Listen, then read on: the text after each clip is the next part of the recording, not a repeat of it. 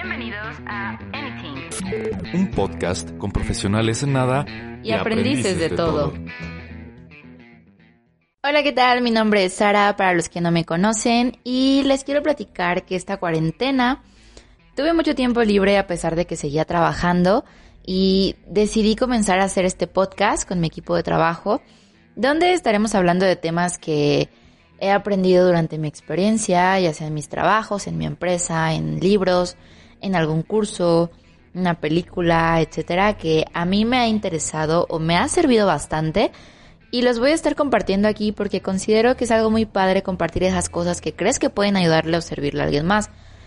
Y ojo, quiero que quede claro que no soy perfecta ni intento serlo, no me las sé todas ni les vengo a decir que tengo la verdad absoluta Mm, para nada, simplemente comparto mi experiencia y lo que sé y que a mí me ha servido. Y bueno, el nombre del podcast Anything es debido a eso, porque estaremos hablando de muchos temas diferentes, desde educación, negocios, desarrollo personal, emprendimiento, psicología, datos curiosos, entre muchos temas más, porque nos encanta aprender de todo. Y hoy comenzaré hablando de un tema de desarrollo personal y de los principales pecados que cometemos en los procesos de cambio. ¿Por qué elegí este tema? Bueno, porque creo que muchas personas toman el desarrollo personal como algo sin importancia, como pérdida de tiempo e incluso patético y dicen cosas como mm, yo estoy bien así o no necesito mejorar nada o eso es para gente insegura, entre muchas otras cosas que he escuchado, pero cuando estas personas entienden que su desarrollo personal es lo que determinará su futuro, cambia por completo el concepto. Una persona que cree no necesitar nada, que tiene esa necedad y piensa que ya lo sabe todo, es ir directamente a dejar de aprender, lo cual en consecuencia es estancarse y dejar de crecer. Para mí y para la mayoría de las personas que he leído que admiro mucho, el desarrollo personal es tu destino, porque en quien te conviertes se acaba reflejando directamente en lo que obtienes. Por otro lado, también existe mucha gente que sí desea trabajar en sí mismo o misma y tiene la idea de qué es lo que debe de mejorar para alcanzar sus objetivos y comienza a hacerlo. Pero al poco tiempo nos damos por vencidos o nos frustramos porque se está tornando muy difícil mejorar y más cuando hablamos de transformar nuestros hábitos, costumbres, ideales, etc. ¿Y cómo terminamos? Conformándonos, diciendo, es que yo nací así y así he sido siempre y quien me quiere aceptar así, bueno, si no al carajo.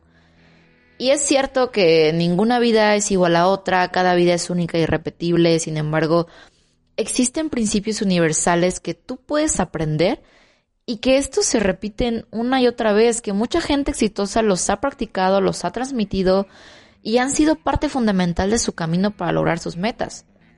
Y te sugiero partir de ahí justo eso, porque el conocer historias de gente que ya ha logrado algo que tú quieres hacer es la mayor prueba de que tú también puedes.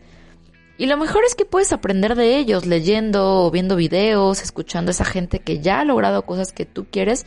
Es un buen inicio, pero más que solo leer a esa gente es asimilar lo leído, volver y volver a leer esos textos o escucharlos una y otra vez hasta hacer tuyas aquellas ideas que consideres relevantes y convertirlas en creencias firmes que te impulsen a alcanzar tus metas. Quien sea que desee éxito en cualquier ámbito, ya sea en su trabajo, en el dinero, en su empresa, en sus relaciones amorosas o de amistades, o en cualquier cosa, siempre para llegar a eso que se desea tenemos que darnos un brinco de introspección, porque como dicen, si tu vida avanza y no mejora, es porque algo estás haciendo mal. Y hay que comenzar a detectar todo eso que se ha estado haciendo mal o aquello en lo que no nos hemos esforzado lo suficiente y comenzar a trabajar en ello. Y de eso se trata el desarrollo personal. Bien, ahora quiero compartir los principales pecados que se cometen en los procesos de cambio o de desarrollo personal en general. Y el primero considero que es el querer ir demasiado rápido. La impaciencia está en el origen de muchas iniciativas que se truncan. Queremos resultados inmediatos y al no suceder así, muchos nos frustramos y terminamos abandonando. Pero es que la realidad es que las cosas no suceden de un día para otro. Un pensamiento no es más que una gota de agua, si lo quieren ver así. Pero una gota más otra gota más otra gota acaban llenando un vaso y al principio puede parecer poco. Pero con la perspectiva que da el tiempo te darás cuenta de que es mucho lo que ya has avanzado. Y un pensamiento no produce ningún cambio en tu vida, pero un pensamiento repetido acaba pasando a formar parte de ti. Hay una metáfora de los procesos de cambio que quiero compartirles que trata del bambú chino. Y este habla de que después de plantar una semilla, pasan aproximadamente 5 años sin que se vea absolutamente nada, salvo un brote diminuto. Todo su crecimiento está siendo subterráneo y se está construyendo una compleja estructura de raíces que se extiende vertical y horizontalmente por la tierra. Entonces, al final del quinto año, el bambú chino crece velozmente hasta alcanzar una altura de 25 metros. Algo muy similar ocurre con los procesos de cambio.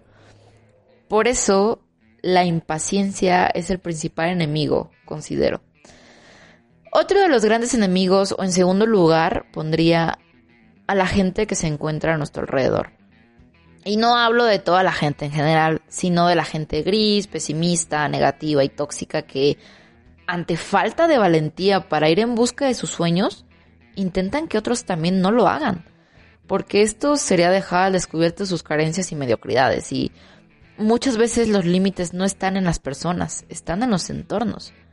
Y sí, todos tenemos límites, pero esos límites no son nuestros, no son algo que venga de fábrica, sino el resultado de nuestros entornos que tuvimos desde pequeños.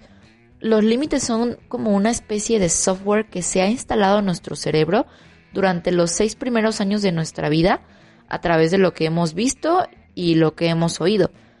Mm, por ejemplo, un niño que crece con padres que le hacían sentir incapaz de lograr ciertas cosas, diciéndole que eso no era para él y que no soñara cosas imposibles, etcétera, creía o, creía esas ideas, las adoptaba y se le hizo creer que era incapaz y comenzó a llenarse de inseguridades.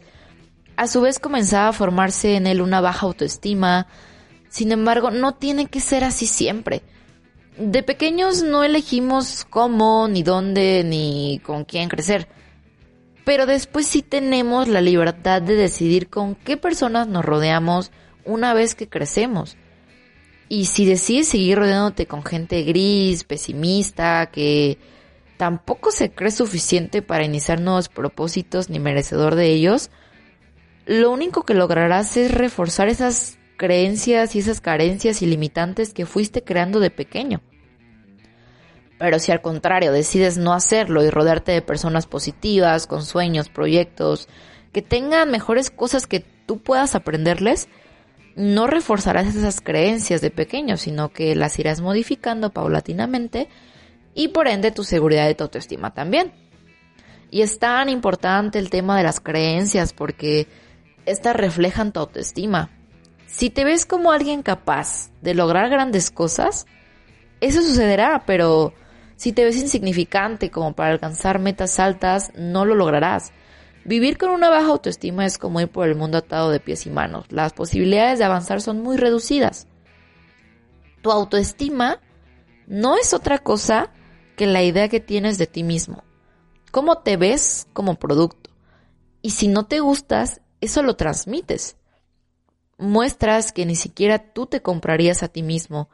Y tampoco lo harán los demás, porque el cómo te tratan otras personas es un reflejo de cómo te tratas a ti mismo. Lamentablemente, la mayoría de las veces esto es inconsciente y tu vida es un reflejo de tu inconsciente, una manifestación de tus creencias. Por eso, el primer reto considero que debería ser cultivar hábitos mentales sanos que irás formando también con la influencia de la gente que te rodea. Si tus creencias son limitantes, da igual lo duro que trabajes porque tus resultados serán pobres. Por ello la importancia de con quién te rodeas. Pero aquí también no estoy poniendo la responsabilidad en la gente que nos rodea. Uno mismo es el que siempre tiene la decisión de tomar o de saber qué quiere tomar de cada persona y qué no. Yo, por ejemplo, soy consciente de que en mi grupo de amigos hay algunos que no se creen suficientes, que no me aportan mucho en realidad, pero siempre tengo yo la decisión de que qué es lo que quiero tomar y qué no de esas personas. Y estoy con ellas ya sea por el cariño, el tiempo, las experiencias, lo que sea, pero al fin del día yo siempre decido que quiero tomar y que no de esas personas. Y bueno, para concluir, otra de las cuestiones que considero bastante importantes para lograr un proceso de cambio exitoso es nada más y nada menos que poner la responsabilidad en ti mismo. No centrarse en qué va a pasar, sino en qué vas a hacer. Y hay dos tipos de personas, las que creen que las cosas suceden y las que hacen que las cosas ocurran. Y abundan las del primer tipo. Y el ser humano es especialista en justificar por qué su vida no lleva el rumbo que le gustaría. Y lo hace usando diversas excusas como los políticos, el sistema, la crisis, la educación o cualquier otro factor. Pero cuando uno decide asumir la responsabilidad de su vida, todo cambia para mejorar, porque entonces es posible emprender acciones. Hay cosas que no se pueden cambiar, si estoy de acuerdo. Por ejemplo, el clima. Pero lo que uno sí puede hacer es sacar un paraguas si llueve, abrigarse si hace frío, o poner el aire acondicionado cuando hace calor. A lo que voy es que el clima no puede ser un inconveniente para quedarse en casa esperando a que salga el sol. No hay nada peor que no hacer nada. Como nota final, y aunque suene trillado, pero es muy real y uno de esos principios universales que mencioné al inicio del video es este, que es el no rendirse jamás. Lo peor que te puede pasar en la lucha por tus metas es que te vengas abajo y desistas, que te des por vencido. Nunca, nunca, nunca pierdas la fe. A lo largo del camino hay muchos momentos de desesperación, dudas y bajones emocionales, pero es absolutamente normal. Toma tu tiempo, llora, enójate, mm, destruye tu pelota antiestrés, no sé, el punto es que no te detengas y sigas asúmelo como parte del proceso y sigue, porque tu probabilidad de éxito aumenta cada vez que insistes. Y bueno, hemos llegado al final de este primer podcast. Eh, espero posteriormente volver a retomar un tema similar, ya que existen demasiados limitantes que nos ponemos muchas veces nosotros mismos al momento de querer cambiar o mejorar algo. Pero bueno, te invito a que nos sigas, a que compartas este podcast y nos sintonices la próxima semana para conocer el nuevo tema en este nuevo podcast, Anything. Les mando un abrazo enorme hasta todas sus casitas mientras seguimos en cuarentena. Tengan un excelente día. Bye. Sintonízanos la próxima semana y síguenos en nuestras redes sociales, Facebook e Instagram como AnythingMX, el espacio donde descubriremos juntos los temas de tu interés.